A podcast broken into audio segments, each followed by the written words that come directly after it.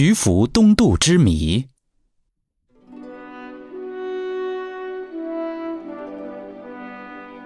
史记·秦始皇本纪》记载，齐人徐福等上书，言海中有三仙山，名曰蓬莱、方丈、瀛洲。仙人居之，请得斋戒，与童男女求之。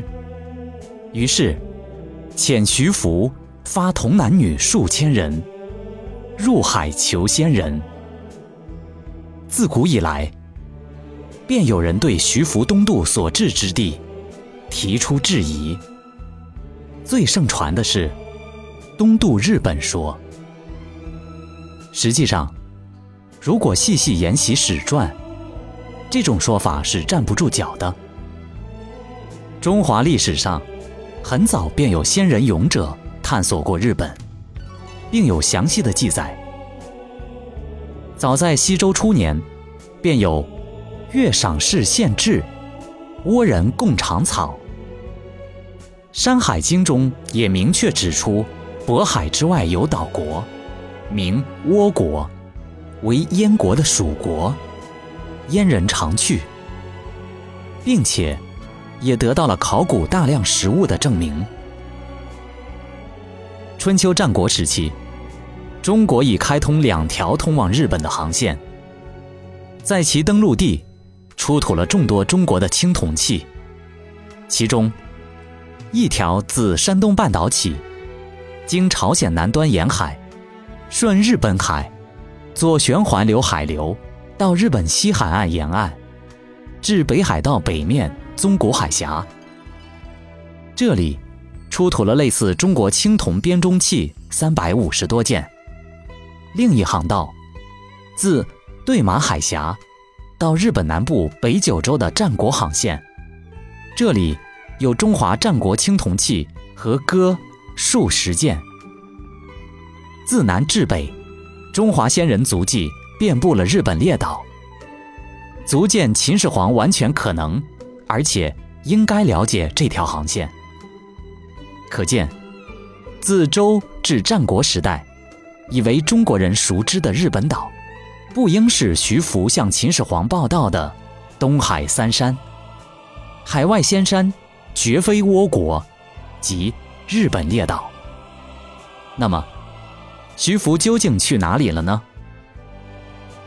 《史记·封禅书》载：自威、宣、燕昭使人入海蓬莱、方丈、瀛洲，此三神山者。其父在渤海中，去人不远。患且至，则传风引去。盖常有志者，诸仙人及不死之药在焉。其物禽兽尽白，而黄金为宫阙。未至，望之如云。即道，三神山反居水下，临之。风这隐去，乃至秦始皇并天下，至海上，则方士言之不可胜数。如皇自以为至海上而恐不及矣，使人机童男女入海求之。船交海上，皆以风为解，日未能至，望见之矣。这段宝贵的记载中，透露出许多信息。所谓三神山，自齐威王以来，便有人不断探索，并成功抵达。而太平洋对岸，在古人概念中也是渤海外岸，因而去人不远。他们可以沿太平洋常年西风带及暖流顺风水而行，称为船风引而去。抵达彼岸之后，强大的海流受到北美西海岸大山阻挡，而波浪滔天，浪高入云巅。船在浪尖，令人以为岸边的山在水下。这时，登陆成为大问题，因为山岸陡峭，若不用缆绳固船，则会退回海中。这在日本是不可能见到的。如在北美北部登陆，气候寒冷，白雪覆盖，则其物禽兽尽白。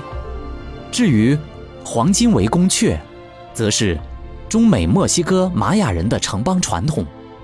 此时，日本尚在石器时代，居于洞穴之中，不可能有如此巍峨的宫阙。至于神药，则是取其神秘之意。博闻广记的秦始皇知道，扶桑东隅曾有仙人到达，殷人东渡及叛走的百越人，以及战国时代燕齐两国中自海外归来的方士，他们都广泛流传着海外仙山的传言。历史和传说中大量关于海外仙山的传说，深深吸引着这位雄才大略的君主。因此，其才不遗余力，通过十二年的海上活动，力求开辟通往另一大陆的海上航线，在另一大陆扩建帝国。况且，徐福传人众多，三千余男女，数十艘大海船，费用以巨万计。若只寻求仙药，不必有如此大的规模和行动，而。实际是大规模的探索新大陆、新航道的大编队航行。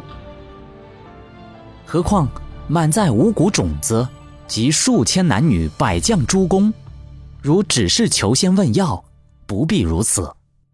特别是没有必要带上不能干活的童男童女。他真正的目的是去开拓一个大的地区，是一个大规模、有计划。有组织的、长远规划的行动。当然，可能有一部分人留在日本，因为若全在日本，一个月间可往返数次，没有必要如此兴师动众。而更大部分的人是抵达了美洲，其登陆点应该在北太平洋暖流的最东点，即现在的墨西哥西海岸。时间上，也就是公元前二百一十九年，大致与玛雅文明兴起的时间相一致。六十余年后的汉武帝时，淮南王刘安的大谋士武备，即谈及徐福东渡的下落，得平原广泽，指王不来，《史记·淮南衡山列传》，意思是。即得到了一块自然条件好的广袤平原土地，又有水利可用，这当然是美洲大陆，而不是弹丸日本了。因此，便当了酋长，不再愿意回国了。这极有可能是来自于与徐福同渡美洲而回国的少部分人的确切消息。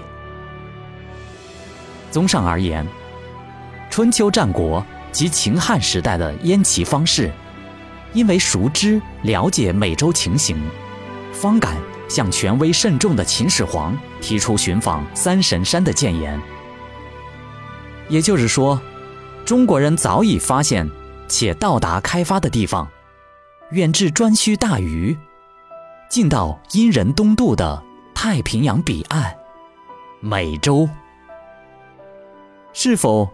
就如上文所说的，直接大部队去了美洲开发了呢，亦或是直接带动了玛雅文明的兴起，我们不得而知。一切还需要进一步考古发现。